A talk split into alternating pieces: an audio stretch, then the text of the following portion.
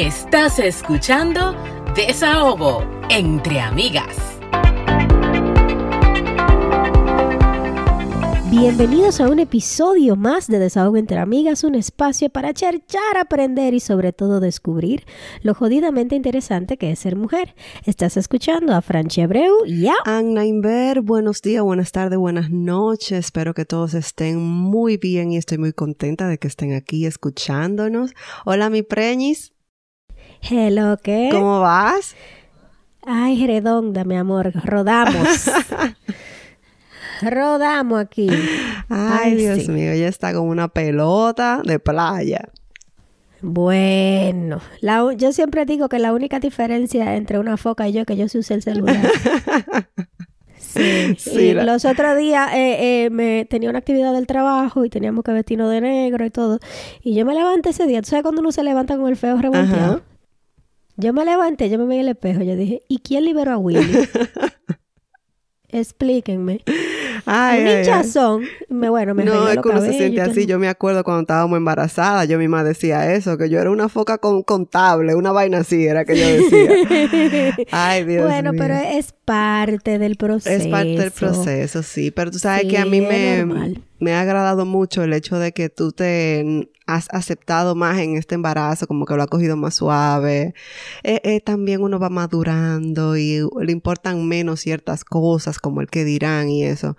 Así que eso es muy cool. Señor, y hoy tenemos un episodio de Divareo. Nosotras vamos a hablar aquí algunas cositas personales. Ay, sí, vamos a responder preguntitas curiosas eh, y, y, para relajar un poco, porque a veces tenemos temas, tanto tema serio y tanto tema de feminismo y preñez. Entonces, exacto. Entonces nosotras nos vamos a hacer unas preguntas, nos vamos a responder, pero yo sé que ustedes también van a estar pensando en sus casas qué yo haría o cuál es mi recuerdo de la infancia que más me gusta y ese tipo de cosas. Vamos a empezar. Saque su traguito si usted puede, vamos a cherchar un poco. Primera pregunta. Si tuvieras 10 segundos para pedir un deseo, ¿cuál fuera? Ay, mi madre. Guay. Salud y felicidad. Muy bien. Eso está excelente. En el caso mío sería quizá tener un consejo para cada situación que yo entendía que necesitaba mi papá. O sea, como tener una proyección de él. De que, ay Dios mío, en este momento me voy a casar, o alguien me partió el corazón, o tengo este proyecto de negocio y no sé qué hacer. Y como que tener ese consejo ahí, eh, available, disponible, para mí cuando yo lo necesite. Es mucho, pero es un deseo libre. Así que uno desea lo que uno quiera. Ya tú sabes. Ay, Dios mío, qué locura. Cuenta ah, una anécdota que te haya pasado con tus hermanos. Mira, eh, tú sabes que con mis hermanas, porque mi, mi hermano era más grande que yo y mis hermanas son las dos más pequeñas. Entonces, con mis hermanas, yo tengo varios recuerdos de que ellas me, tomaban mis cosas, tú sabes.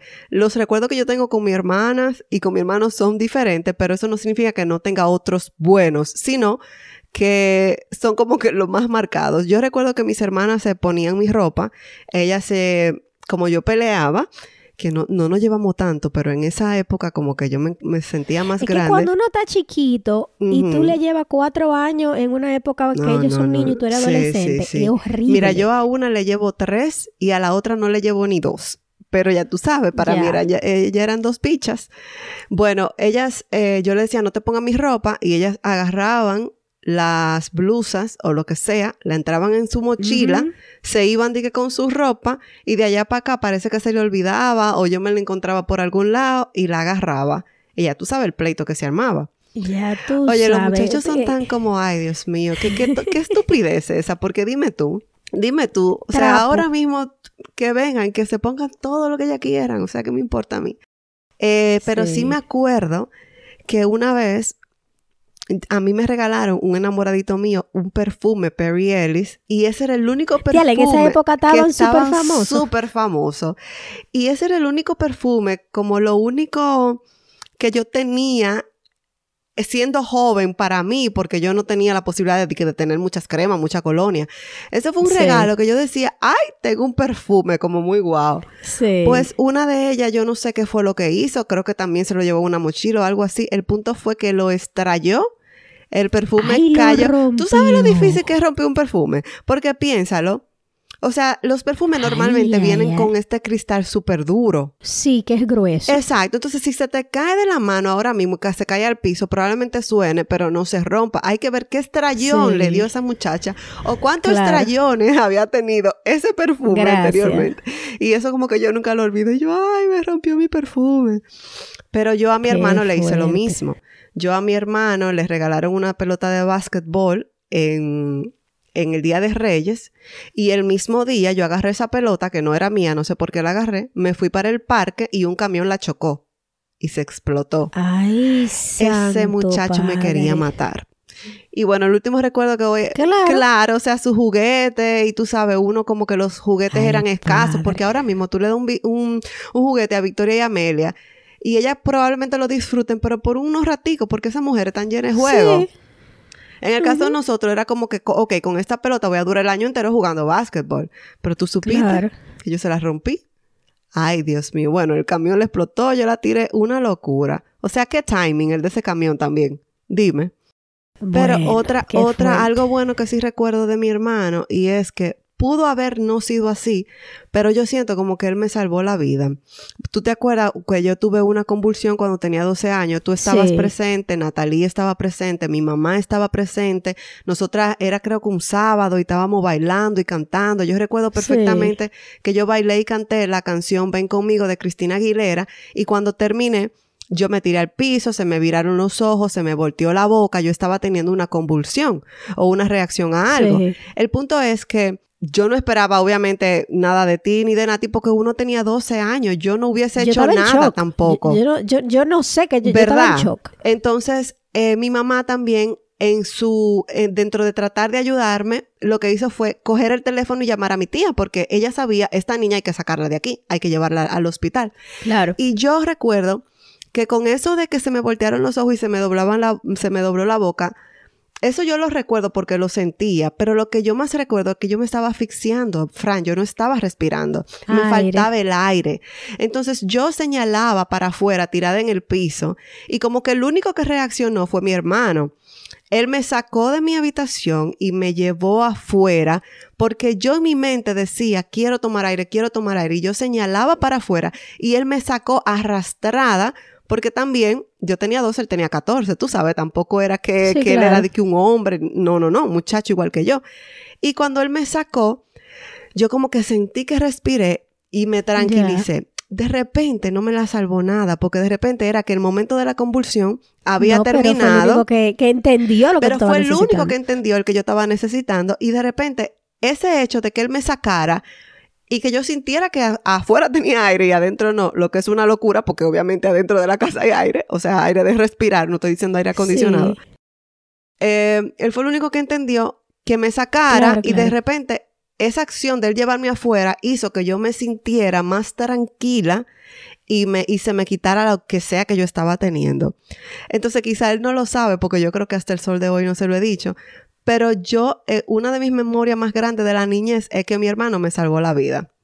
Ay, qué Sí, eso es como muy, muy chulo, pero bueno, le enviaré este episodio. Un beso, te amo. sí, ¿qué te Cuéntame digo, tú. mija? Yo le llevo cuatro años a uno y casi cinco años al otro. Ah, sí. Entonces nosotros, ellos dos se llevan diez meses, mis dos hermanos. O sea, que ellos eran muy unidos. Entonces, eran uña y mugre, no podían estar separados. O sea, una cosa era tan fuerte que cuando nosotros estábamos chiquitos, una vecina nos invitó a una fiesta con una piscina, de esas piscinitas que se inflan. Ella en la marquesina de su casa puso una piscinita, como que tenía un cumpleaños o algo, y, nos invitó a todos. Mi hermano no tenía traje de baño porque él como que le quedaba chiquito, estaba creciendo, tenían como dos porque a pesar de que se llevan 10 meses, él es más pequeño que tu hermana, él es el pequeño. Sí, e, él, porque él nació prematuro. Entonces, él eh, y mi hermana tuvo la brillante idea de ponerle un traje de baño de ella, de hembra, un enterizo. Y tú supiste que ellos se bañaron, él con su traje de baño enterizo. y ella con su otro enterizo. Normal, o sea, felices. Y la vecina creía Ser que eran mellas, Oh. que eran mellizas. porque te- los dos tenían los cabellos como un honguito. los dos tenían los cabellitos como del mismo corte de cabello. Y tú supiste que todo el mundo, ay, ay, las mellizas. Y yo, ahí está. Ay, Dios mío, qué, qué locura. Ya me imagino yo Y a Francini de fabulosa buscándole un traje de baño. Pero ella, ella dijo, no, espérate, esta fiesta yo no nos la vamos a perder porque tú no tienes traje de baño. Espérate, ella le puso su traje de baño. Nos fuimos para nuestra piscina. y Fran, yo seguro fue el que mejor la pasó. Feliz. Feliz de la vida. De la vida, Ay, con- feliz. Ay, Y todo el mundo creía que eran mellizas. Y lo otro era que, que ellos me hacían bullying a mí en vez de yo a ellos. Oye. Porque usualmente es el mayor el que, le, el que jode a los chiquitos. Pero ya eran dos, Pero- tú sabes. Ellos Más eran dos. Entonces a ellos les encantaba hacerme, asustarme, como que yo llegara y hacían bu y me asustaban. Y hubo una que yo iba como rápido entrando a la casa y ellos me asustaron y yo me tropecé Ande, caí y me rompí un brazo. Gracias. Gracias. Le manda el Entonces, episodio sí. también. Gracias, mis hijos. eh. Sí, los, los queremos bastante. Eso no Ya queda en duda. Eh, ¿Cuál es la otra? Cuenta algo que te haya pasado como madre. Ay, mi madre. Bueno, Este podcast va a durar tres días. eh, cállate. Yo voy a, a- voy a tratar de hacerlo breve. Mira, mi hija grande ya, mi primera hija, siempre ha sido muy particular. Muy rebelde, muy lo que ella diga, demandante. ella. Sí, o sea, ella es muy como, oye, aquí yo soy la jefa, o no sé, hagan lo que yo quiera. Yo siento que eso viene de que ella fue niña única por mucho tiempo, estuvo, estuvo mezclada en muchos adultos, porque de verdad, por qué sé yo, bueno, hasta los 10 años de todos mis amigos, ella siempre fue como la única niña, y de todos mis hermanos y eso. El punto es que un día, ella tenía como tres años, vamos a un supermercado en San Francisco de Macorís y ella ve una bicicleta. Esa niña se estrelló en el piso alante de todo el mundo a gritar quiero mi bicicleta. Pero eran unos gritos como esos gritos que le dan a los recién nacidos de cólico o de lo que sea, que tú no sabes qué es lo que una- tienen. Un ataque de histeria. Era un ataque como que si tú no le dabas la bicicleta, ella iba a explotar. Iba a ser un Big Bang y iba a aparecer otro mundo. Así. Gracias. Delante de todo el mundo. Y yo jovencita, porque yo tenía en ese, en ese momento como 22 años. Ya tú sabes, tú sin saber qué hacer. Yo como que no analizaba qué le pasa, está loca. Y eso es una cosa que a mí nunca se me va a olvidar. Ese show que esa niña me hizo delante de todas las personas que de repente me lo hace Victoria ahora.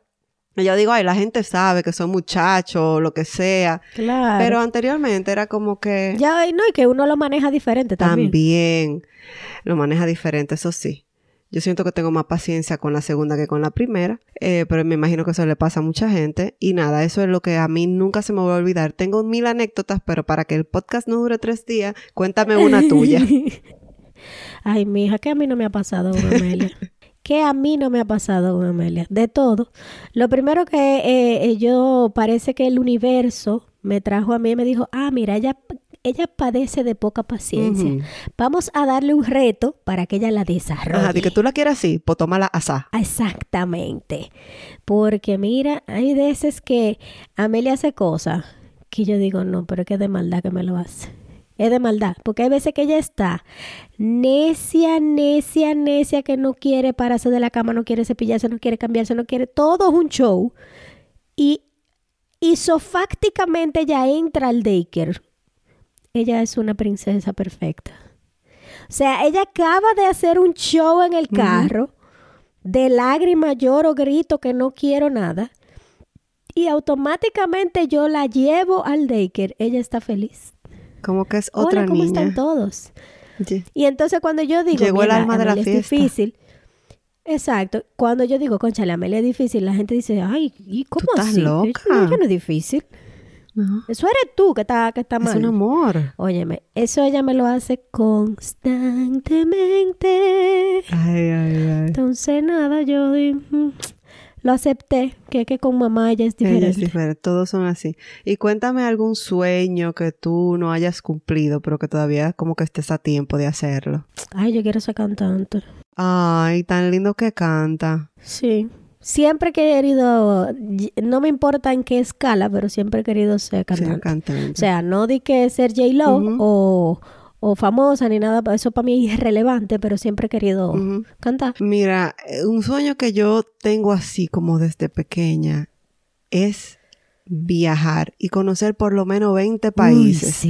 O sea, yo realmente no es que estoy ciega, por ejemplo, he conocido varios países, pero yo quisiera como sacar un, presupuesto de mi salario y sacar tiempo de mi vida e irme a Italia, e irme a España, e irme a, a Tokio, en Japón, e irme, qué sé yo, a tantos lugares que quiero ir, a París, quiero hacer un viaje de, yo tengo varios viajes hasta anotados, de por ejemplo La Vega, Los Ángeles y San Francisco, que es un viaje muy fácil, pero que por H por R uno nunca lo, como que lo, lo hace, siempre hay algo en la vida, pero eso es algo que yo no lo he hecho no lo he hecho full, porque ya sí puedo decir que tengo algunos países en mi lista, pero que quisiera de verdad cumplir eso.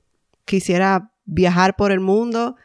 No tiene que ser como en filita india, tú sabes, puede ser anual, pero quiero conocer, quiero ir y como que ir a los, tal vez no a los barrios, pero a los sitios emblemáticos, quiero ver la cultura, quiero ir a varias ciudades y comer su comida local, hablar con la gente, eso es algo como que me, me inspira, me, me motiva, porque me gusta conocer. mortal. Oye, me quiero saber de ellos y todo eso.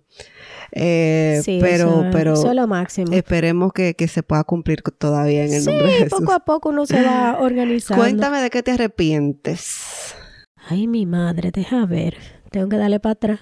De comer tanto en la universidad. mi hija no coma tanto brownie. Ay, Dios mío. Y... ¿De qué? Lo que pasa es que yo pudiera decir que estoy, que me arrepiento de haber tenido un novio que tuve, porque realmente no fue nada, me, perdí los mejores años de la universidad con, con una relación tóxica.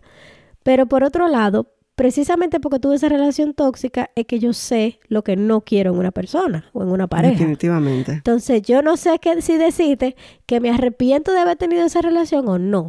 Eso es así. Te entiendo perfectamente porque yo, eh, cuando estábamos haciendo el guion y trabajando de qué íbamos a hablar, yo creo que hemos conversado en otro momento de esto, de que nos arrepentimos, de que si uno que otro novio, de no haber hecho las cosas mejores, pero que al final esas son las cosas que te hacen ser quien tú eres ahora.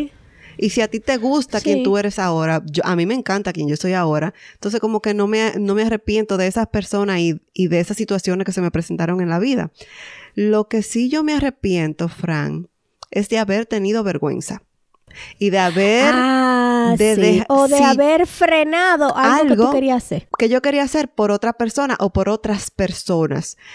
Em, yo era una niña que, aunque muchos digan que no, que yo no era tímido, lo que sea, yo era una niña tímida y con vergüenza y que dejaba de hacer cosas por el que dirán. O sea, ahora mismo yo tuviera y estoy en un buen lugar, pero siento definitivamente que tuviera en un muchísimo mejor lugar a nivel profesional, a nivel económico, si yo hubiese hecho lo que yo quería y no estaba pensando en que las amiguitas que van a pensar, en que mi familia que va a pensar, en que me da vergüenza, en que soy muy tímida, de eso sí me arrepiento. Y estoy tratando con mi hija de que, con mis hijas, pero ahora la que más entiende es Laia, de que no deje de hacer cosas porque el otro el otro quiera. Te voy a poner un ejemplo que pasó cerca. Ella tenía unas amiguitas en la otra ciudad donde nosotros vivíamos, que esas son sus amiguitas de muchos años, tú sabes, tienen, qué sé yo, tenían tres años juntas, y ella normalmente en los Halloween hacían un disfraz de grupo. El año pasado se disfrazaron de la pandilla de Scooby-Doo, la ya fue Vilma y así, y bueno, y sucesivamente, así sucesivamente. El punto es que este año ella habían planeado hacer un grupo de las chicas superpoderosas. Y yo le había comentado a Laia hace como un año, tienes que ir desprendiéndote un poquito de tus amigas de Burlington. No es que la dejes totalmente, sino que te enfoquen más en la que están aquí porque es más fácil juntarse. Y trata de buscar amigos en tu high school y eso. Resulta que después que ya tenían ese, ese, ese plan, parece como que Laia dijo, me gustaría cambiar el plan porque quiero hacer algo de grupo, pero que cuando yo esté sola la gente reconozca que yo soy un personaje solo. Como porque si ella se, viste como de la chica superpoderosa y anda sola, faltan dos. Ella como que quería Sí. algo más, ok, vamos a hacer una película. Bueno, pues yo voy a ser un personaje emblemático de esa película y tú también, pero que la gente lo conozca. El punto es que cuando Laia dijo en qué estamos, ya sus dos amiguitas habían dicho, ay, pero yo pensé que tú no querías y buscamos a fulana. Y ella tienen sus tres disfraces, las amiguitas de ella. Eso le ha dado a ella en el corazón y dijo que no se quería disfrazar.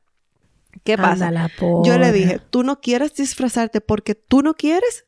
Porque, señores, Halloween ya está aquí en menos de una semana. Y me dice, no, porque me siento mal por fulana y fulana y fulana. Y yo, bueno, pues coge esa experiencia y tú dices, ok, ustedes no me permitieron ser parte de su grupo, lo que sea, pues yo hice esto. Y vístete y disfrázate de algo chulo, a un maquillaje mortal. Claro, lo que tú quieras. Disfrútalo. Pero, mija, no dejes de disfrazarte porque qué sé yo, porque ya no te quisieron en tu grupo porque tú quieres eh, celebrar Halloween y tú vas a una escuela diferente que ellas. Eh, Claro. Esas cosas, tú sabes, como que yo estoy tratando de que no lo dejes de hacer. Si es por tu gusto, ok, yo lo respeto. Pero si es porque el otro dirá, por lo que el otro dirá o por tal cosita, Sí, no, claro. mija, disfrázate. Pero no siempre, uno siempre trata con los hijos, pero no siempre Claro, tú sabes, sobre todo cuando son adolescentes, que ellos ya están formando sus propias opiniones y criterios. lo primero que sus criterios, y lo primero que quieren es separarse de la opinión de los papás, tú sabes. Que eso es un tema, ay Dios mío, yo no estoy para nada emocionada por esa época, ¿eh? Pero para nada, porque ahora yo me estoy quejando de los tantrumcitos de una carajita, de una toddler. Yo estaba pensando eso mismo, que tengo otro tema con mi niña, y es que uno cree que ellos son difíciles cuando están pequeños, pero, que mientras más grandes son otros los es problemas. increíble. Pero bueno, cuéntame más. ¿Qué más? ¿Qué más? Pregunta. A ver, un momento vulnerable. Un momento vulnerable Momento en mi vida. vulnerable. Am, yo he tenido varios, pero déjame ver. Es que son tan privados que los momentos vulnerables como que no lo quiero contar. Yo quiero que un día cuando yo esté más dispuesta, hablemos de esa cosa que me pasó con, con el novio aquel, cuando yo estaba Yeah. jovencita. Pero ahora mismo como que no, no me acuerdo, ¿no? De momentos vulnerables, qué sé yo, mucho, cuando se enfermó mi hija de pequeña. Eh, no recuerdo mucho de la muerte de mi papá porque tenía cuatro años, pero sí he tenido muchos momentos vulnerables. Bueno, cuando estuve casada la primera vez, que estuve embarazada, que esa persona salía mucho, eso no fue un momento vulnerable, no, eso fueron nueve meses vulnerables. Bueno, sí. Eh, como que no Eso tenía fue- nadie quien apoyarme porque mis amigos Sí. estaban como alejados de mí y eso fue terrible para mí. Sí. Para mí no ha habido momento más vulnerable que el, el de yo hacerme mamá. Mm, Ese año, para mí fue, o sea, que suena súper feo. no, no, no, no, no, no, no, el año discúlpame. más- Eso está bien. El- porque que como mucha gente de- cuando son mamás que tienen sus bebés, ese es un- el mejor momento de su vida, que tienen su, sus primer bebé o lo de que ella, de sea. sus propiedades, Y pa- de ella, de su vida. Para ella Imagínate. eso es, o sea, algo súper mágico, súper y chulo. personal. Y, y Amelia nació súper sana, fue un parto muy bueno.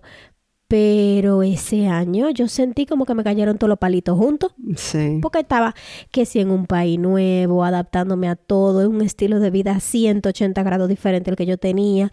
Entonces mamá por primera vez. No, ya si te sola. mandan para la Tercera Guerra Mundial, tú dices, psa. O sea, gran, grande, como que ese año para mí fue el peor año que, de mi vida. Y lo peor de todo es que para mí el peor año de mi vida y me siento culpable porque es el año que nació mi hija. No, no, Entonces, pero está eh, bien. yo Tú creo que es el momento Tú más amas tu vulnerable. hija, ella te ama a ti, o sea, son situaciones, tu vida cambió, Frank, radicalmente.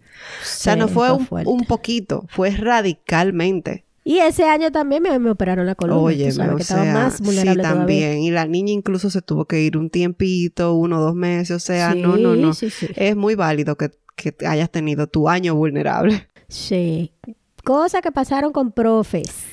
Mira, en la universidad, lamentablemente, yo tenía la mala suerte de que los profesores me enamoraban. Ande el diablo, qué pique. Evidentemente yo no voy a decir quiénes son ni nada por el estilo y eso son es cosa del pasado, pero me da mucha pena que que eso se dé en la universidad porque tú delante de esa autoridad, porque es una autoridad, tú eres vulnerable, tú eres joven, por lo regular tú tienes veinte y pico de años y estos profesores ya tienen 40, 50, ¿entiendes? Pero como que te tiren esa puya y que te inviten a salir y que, no sé. Eh, no me gusta. Ay, eso es tan incómodo. Sí, siempre me pasaba con profesores en la secundaria que yo creía tener la razón, tú sabes, yo discutía con ellos. Eh, no sé por qué yo hacía eso, pero cuando yo siento que tengo la razón, yo no la dejo, no lo dejo así. Y eso me ha pasado con profesores. Cuéntame tú. Mm, yo con profesores, ¿qué te digo? Sí, como que eh, el profesor que más recuerdo es el profesor de español de secundaria, que resultó ser mi profesor de los primeros españoles en la universidad. Uh, Él es muy, muy intenso en tema de que muy rígido, muy exigente, pero muy buen maestro. Eh, eh, yo lo recuerdo con mucho cariño. Y yo le decía a mi toca porque se llamaba Francisco. ah, el, tocayo. Entonces él era muy correcto, como muy serio, y yo vivía relajándolo. Él no me mandaba para la dirección porque él sabía que yo era buena estudiante, pero yo vivía jodiéndolo. Dígamelo, tocayo, qué sé yo qué. Yo vivía relajando con él. Y los exámenes que él daba eran Piedra. una piedra, pero piedra, porque tenía mucha lectura comprensiva. No era tanto de que la estructura gramatical de las cosas, sino mucha lectura comprensiva y cuando tú redactas en dentro de tu opinión, él entonces corrige la sintaxis, si hace sentido lo que estás diciendo, las faltas ortográficas y cada falta ortográfica era menos un punto. No era de Ay, que, Dios mío. de que un chino, eh, si él te ponía tres preguntas Y te y faltaba tú una tilde. tres. Cada tilde no era que te faltaba, que tú escribiste rápido y en vez de poner en la O la pusiste en la N. Eso está incorrecto, porque tú le pusiste la tilde en la N Claro. menos uno. Eso está incorrecto, ¿verdad? Pero para quitarte Eh, tantos puntos. Porque si es menos mira. uno, mi madre.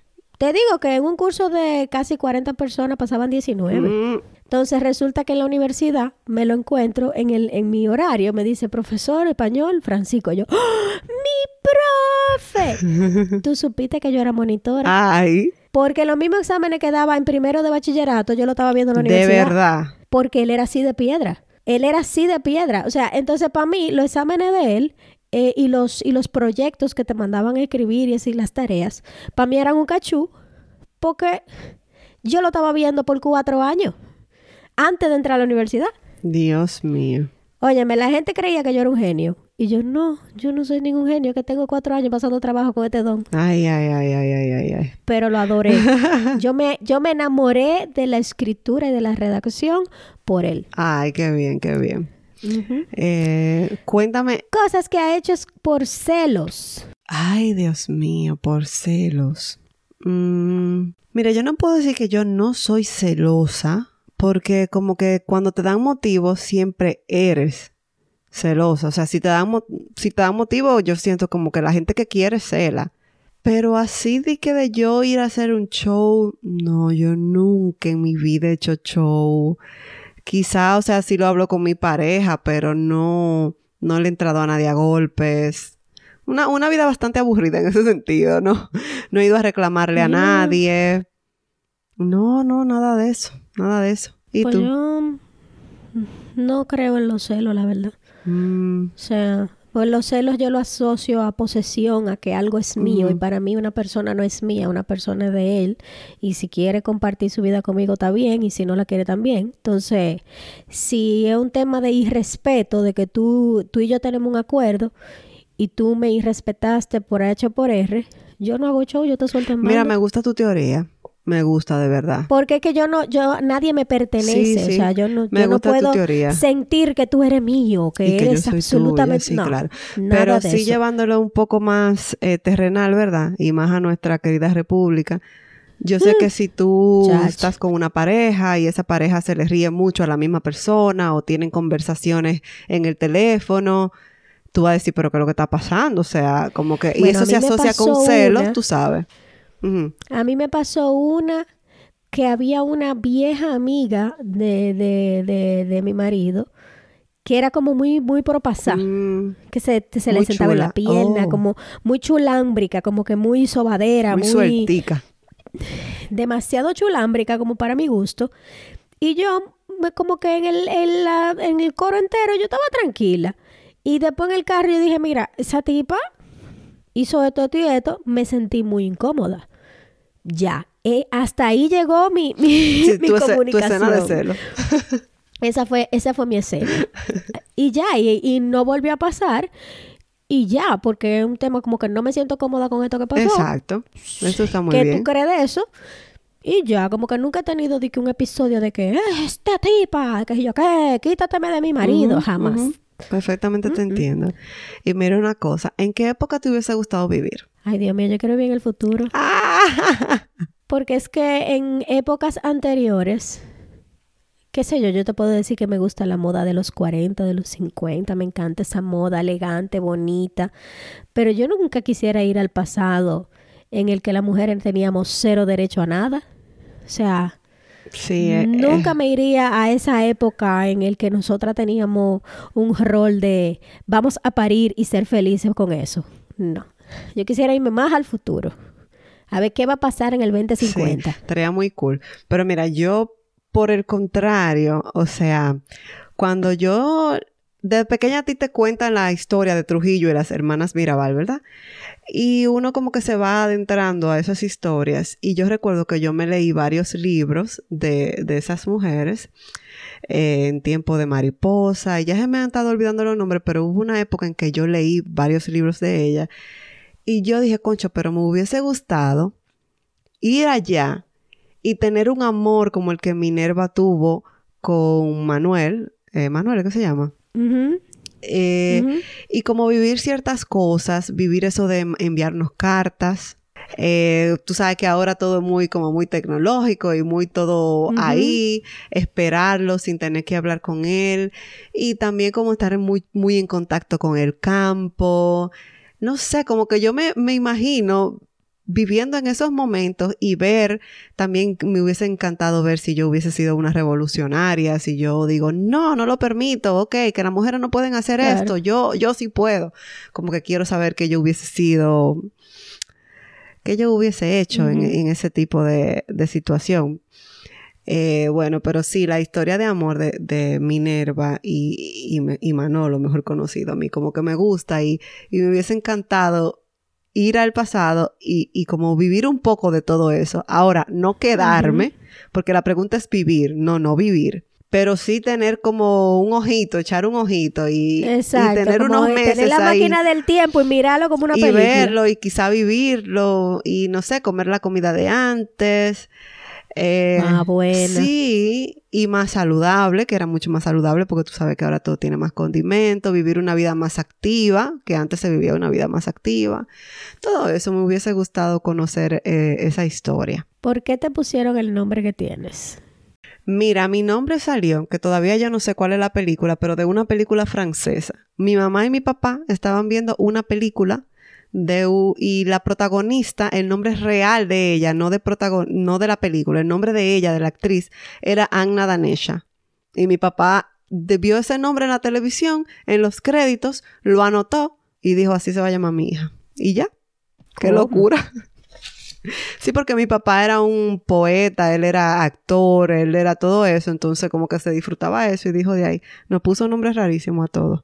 Pero nada, ¿por qué te Ay, pusieron? pero Agna Danesha me, me parece bonito. Sí, Ana Danesha, eh, mi hermana, la del medio, se llama Da- Dagger, Emperatriz. Y Emperatriz también lo sacó de otras, creo, películas, cosas así. No sé de dónde sacó Dagger, pero le decimos Daji para que sea más fácil. A la más pequeña le puso su nombre al revés. Él se llamaba Víctor y al revés dice Rothsid. Entonces le decimos Ok. Rosy. Al final ella se lo cambió por un tema de que era muy complicado eh, decirle su nombre a la gente. Claro. Entonces no solamente Robsid, le puso la lib de libertad también. La Lib. El segundo nombre era L.I.B. L.I.B., Mi hermana creció y papá, perdóname, pero Rosenberg. Esto es lo que va. Exacto. Y a mi hermano, mi Sí, mamá le dijo, ponle Víctor Ruiz. Y él de allá para acá vino contra el nombre. Le puso Víctor Luis Joaquín porque él era fabulosísimo. Ah, Por supuesto. Esas son las historias. ¿Y, la- y a ti por qué te pusieron Franciné con acento en la E? Sí, porque mis padres son muy creativos y muy artistas. Ah, ¿verdad? Sí, sí. Entonces, mi papá Francisco, el segundo nombre de mi papá es Francisco y el primer nombre de mi mamá es Inés con Y, Ujú. que usualmente Inés es con I latina. Wow, Entonces, nadie le dice a Inés escribir. a ella. No. Eh, eh, y a papi nadie le dice Francisco. Entonces ellos agarraron los nombres que menos se usan de ellos dos, lo mezclaron y comenzaron a sacar un viaje de nombre y salió Franciné y salió el nombre del mío, salió el nombre de mi hermana y el nombre de mi hermano. Toditos somos Fran. Fran, excelente. Toditos somos Fran. Eso está cool. Y bueno, nombre Sí, artístico. nombre artístico. ¿Alguna otra? si, si fueras un producto, ¿qué eslogan tuvieras? Ay, ay, ay, miren, yo no soy muy creativa. Pero mi mi eslogan sería lo suyo está seguro. Porque yo. Porque yo siento que no soy rastrera. O sea, yo tengo un nivel de responsabilidad muy grande. Y tú me dices a mí, Anna, tú tienes que hacer esto, o yo quiero tal cosa, y tú vas a tener lo mejor de mí. Y va a ser con calidad, y va a ser todo. Entonces, como que su dinero está seguro, o lo suyo está seguro. Ah, o sea, tú fueras una aseguradora. Yo, Ok.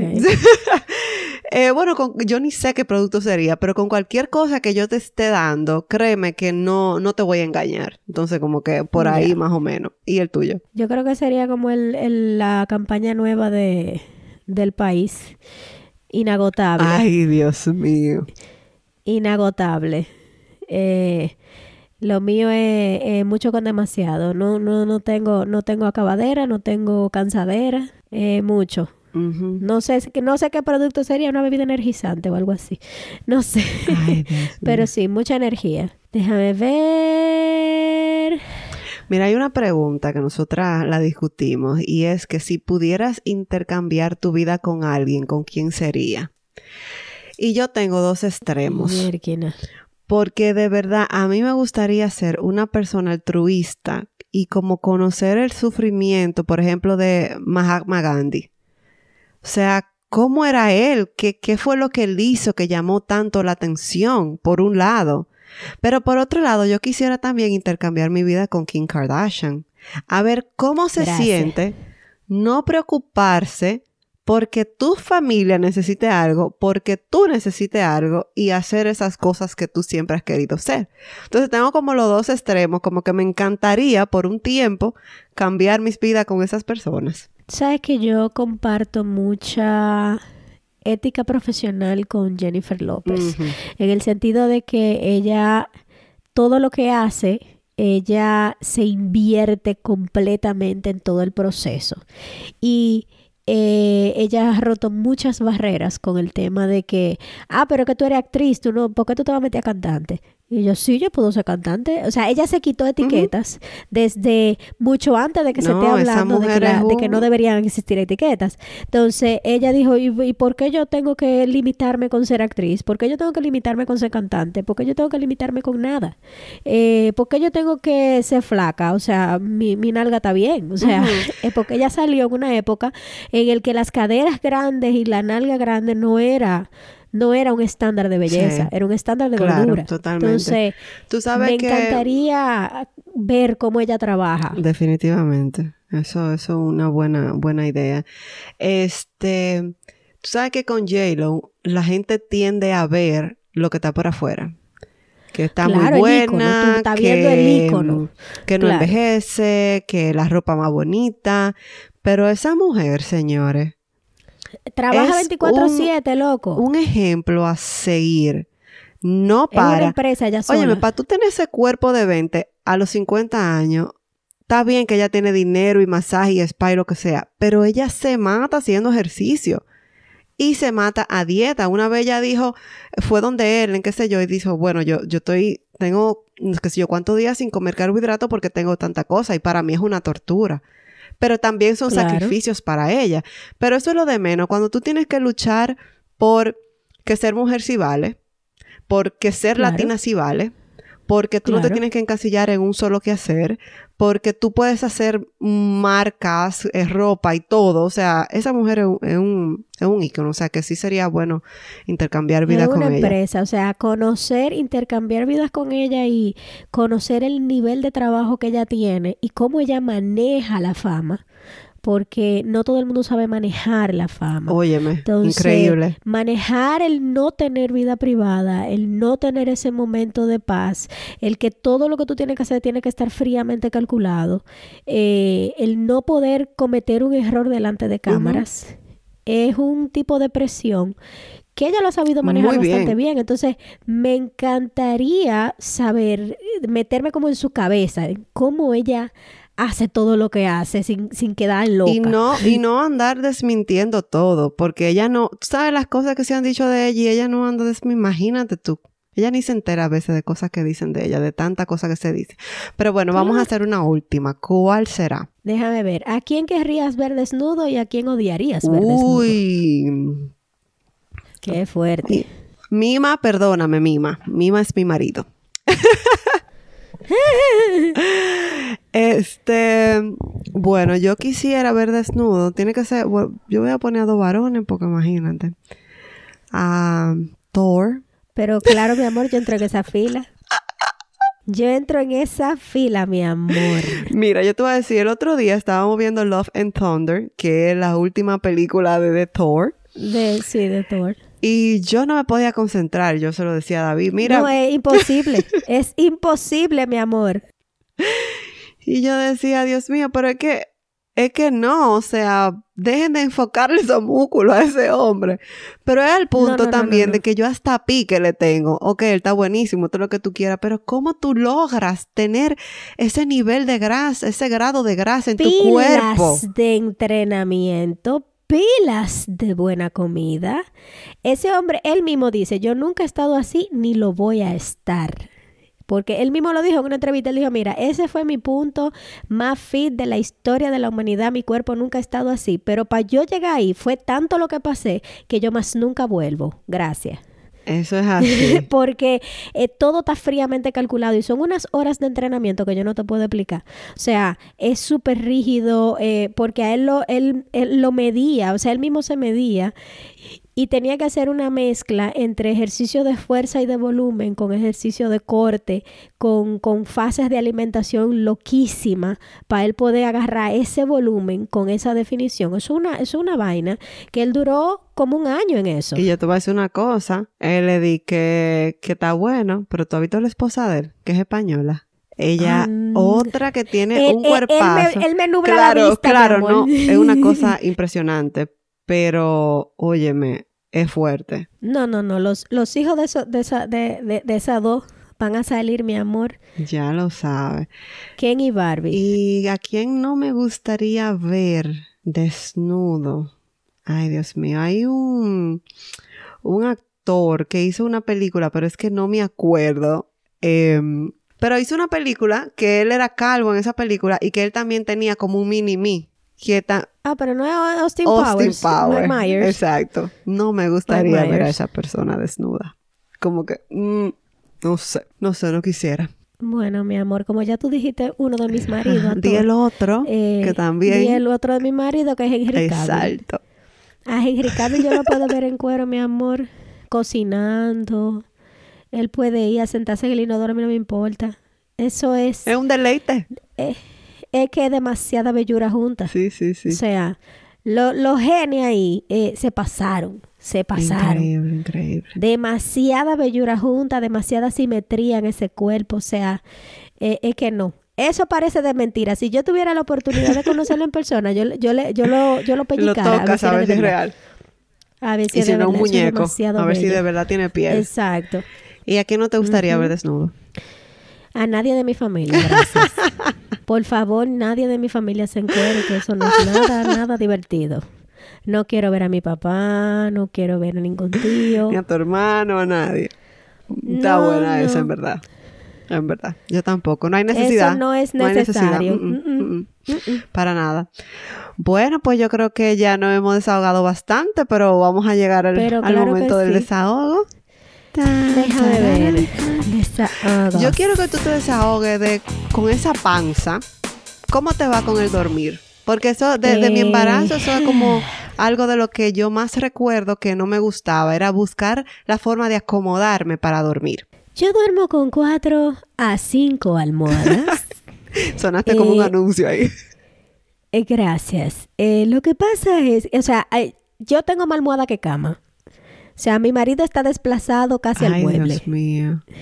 Eh, porque mi, mi barriga va apoteósica. y eh, como personal educado sobre la postura y, y cómo mantener mi columna correcta, entonces tengo que ponerme dos almohadas detrás de la nuca, una almohada en la espalda, una almohada entre la pierna. La consistencia y la dureza entre cada almohada es diferente. Entonces, ¿cómo te lo explico? Que yo, es, eh, yo acomodarme para dormir es como ciencia cuántica del espacio. Ay, mi madre. Sí. Ay, qué terrible, qué Entonces- terrible, qué terrible. Es un proyecto. Y ya tú sabes que cuando ya yo estoy acomodada, que tengo todas mis almohadas, de repente a las 2 de la mañana el muchachito me, me agarra la vejiga, me, la, me patea y yo, ah, pues yo tengo que pararme a hacer pipí. Después que ya ¿Tú tú, estás armada. O cuando El pro- de repente te pasa. el proyecto. Claro, de repente te pasa que te quieres mover quizá para el otro lado, porque uno no está acostumbrado a dormir. Como que las ocho horas que uno va a dormir no está acostumbrado a quedarse tieso. Eso, Tieso, eso claro. normalmente pasa en el sueño profundo. Claro, bueno, cuando yo me tengo que mover, yo tengo un stop en la espalda para, me pongo medio de frente, pero medio de Mm. lado. Entonces, cuando me tengo que parar a hacer pipí, Ahí es la es un proyecto. Es un proyecto pararme, es un proyecto volverme a acostar. Yo sé que muchas se identifican contigo. Es parte de, de, de la, de, la, de la maravillosa y dulce espera. Mira, tú sabes Sí. que mi desahogo es algo muy diferente de lo que hemos estado hablando y del tuyo. Y ya yo te lo había comentado, pero quiero comentárselo a la audiencia, de que yo no sé a dónde es que vamos a parar con la libertad o con el libertinaje, porque señores, no es lo mismo libertad que libertinaje. Eh, yo comprendo, y ahora que tengo a mi niña con 14 años, yo estoy tratando de comprender más esta juventud y los gustos de cada quien, el sentir de cada quien. Pero hay cosas que de- son demasiado. De verdad son demasiado. Bueno, yo ¿qué te acepto, puedo comprender el hecho de que una persona nació mujer y se sienta hombre y le gusten las cosas de hombre y quiera vestirse como hombre. O sea, yo comprendo todo eso. No lo, no lo entiendo de que a 100%, no lo entiendo en su totalidad porque no lo puedo entender porque nunca me he sentido así. Claro. Pero siento que lo, lo comprendo hasta cierto punto. O sea, yo sé, yo te creo básicamente, creo, yo sé que de verdad que tú te sientes así. Pero han salido o- otra hora que ya no es LGBTQG, whatever. Eh, ahora son de que los fairy. Los for, furry o fairy. furry, una cosa así, que son como los peludos.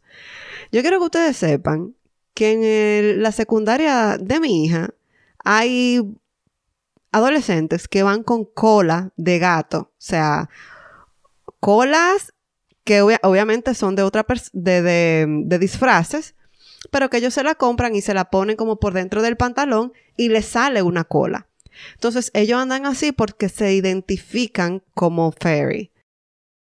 O sea, yo eso no lo voy a comprender.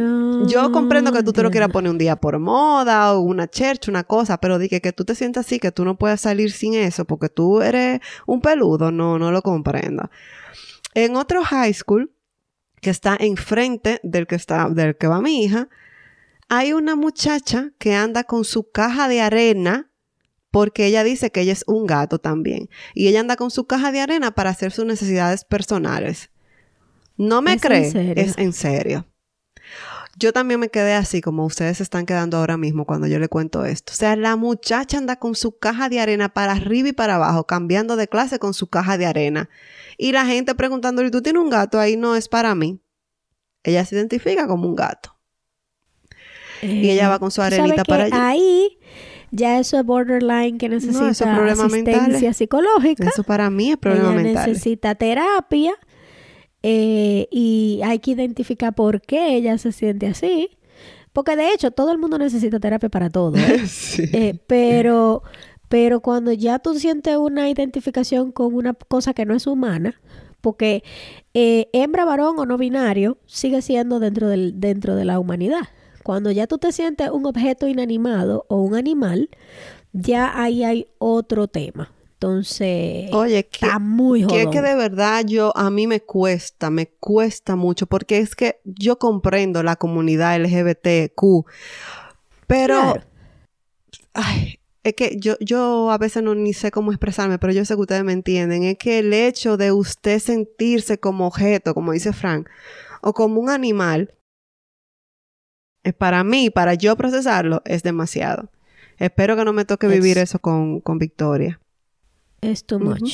Creo que es too much. Yo también. Hay cosas como que hay que eh, Dosificarla. intentar entenderla y hay que, no sé. No sé, como hay que vaina que llévalo un día por moda, pero andar con una cola todo el tiempo y también andar No, con una loca, caja, con porque una son, arena. son dos personas diferentes que lo estoy diciendo, con una caja de arena, de que para hacer tus necesidades es demasiado.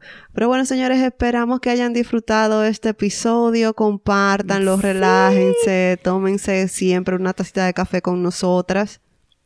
Yes, pásenlo por WhatsApp, chismenlo por ahí. Si tienen cualquier pregunta, nos puedes escribir a desahogoentreamigas.gmail.com o seguirnos en nuestras redes sociales como Desahogo Entre Amigas. Recuerden que pueden evaluarlo y pueden darle a la campanita para seguirnos en las plataformas de podcast. Así cada vez que tenemos un episodio nuevo, les puede llegar esa notificación y pueden ir de una vez a escucharlos. Ya saben que para nosotros son súper especiales, hermosos y siempre tendrán con nosotros un espacio de Desahogo entre amigas. entre amigas. Bye.